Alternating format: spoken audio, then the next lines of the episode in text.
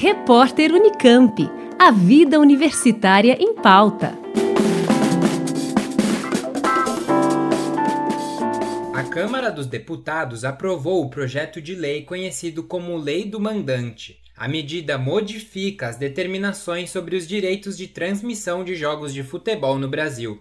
Para entrar em vigor, o documento ainda precisa ser votado pelos senadores e depois sancionado pelo presidente da República. Eduardo Tomassevicius, professor da Faculdade de Direito da USP, conta que o chamado direito de arena é regido atualmente pela Lei Pelé para que os envolvidos na partida recebam um pagamento pela transmissão do jogo. Assim como se paga para assistir ao ator no teatro, paga-se também para assistir aos atletas e demais participantes da partida, seja ao vivo, pagando o ingresso, seja remotamente, pela televisão ou, nos últimos tempos, por plataformas digitais.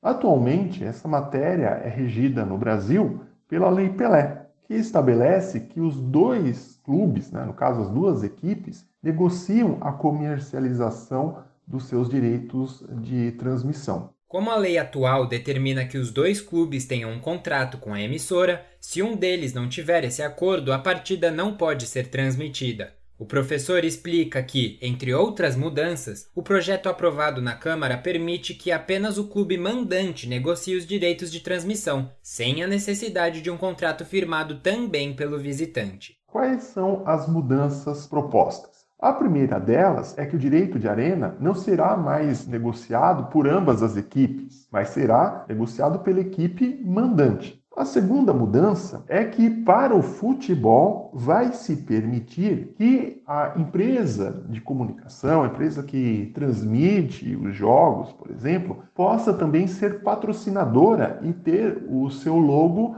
nos uniformes.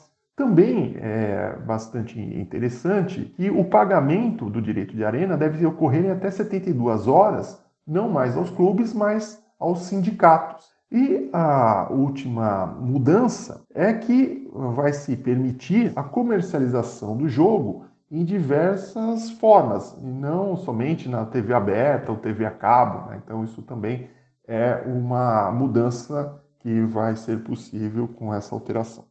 Um dos principais objetivos é evitar o chamado apagão, quando o jogo não é transmitido em nenhum lugar porque as equipes têm contrato com emissoras diferentes. A proposta é apoiada por boa parte dos clubes que esperam aumentar a sua arrecadação.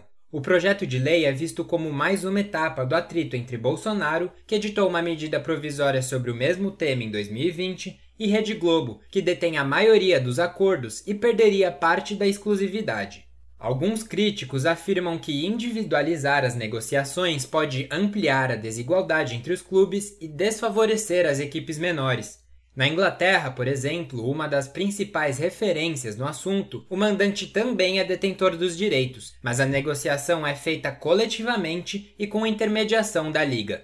Na avaliação de Tomás Serviços, é natural que a arrecadação de alguns clubes seja menor, mas eles podem se beneficiar das partidas contra as equipes de maior apelo midiático. O futebol, como qualquer outro produto, está sujeito à lei fundamental do mercado, que é a lei da oferta e da procura.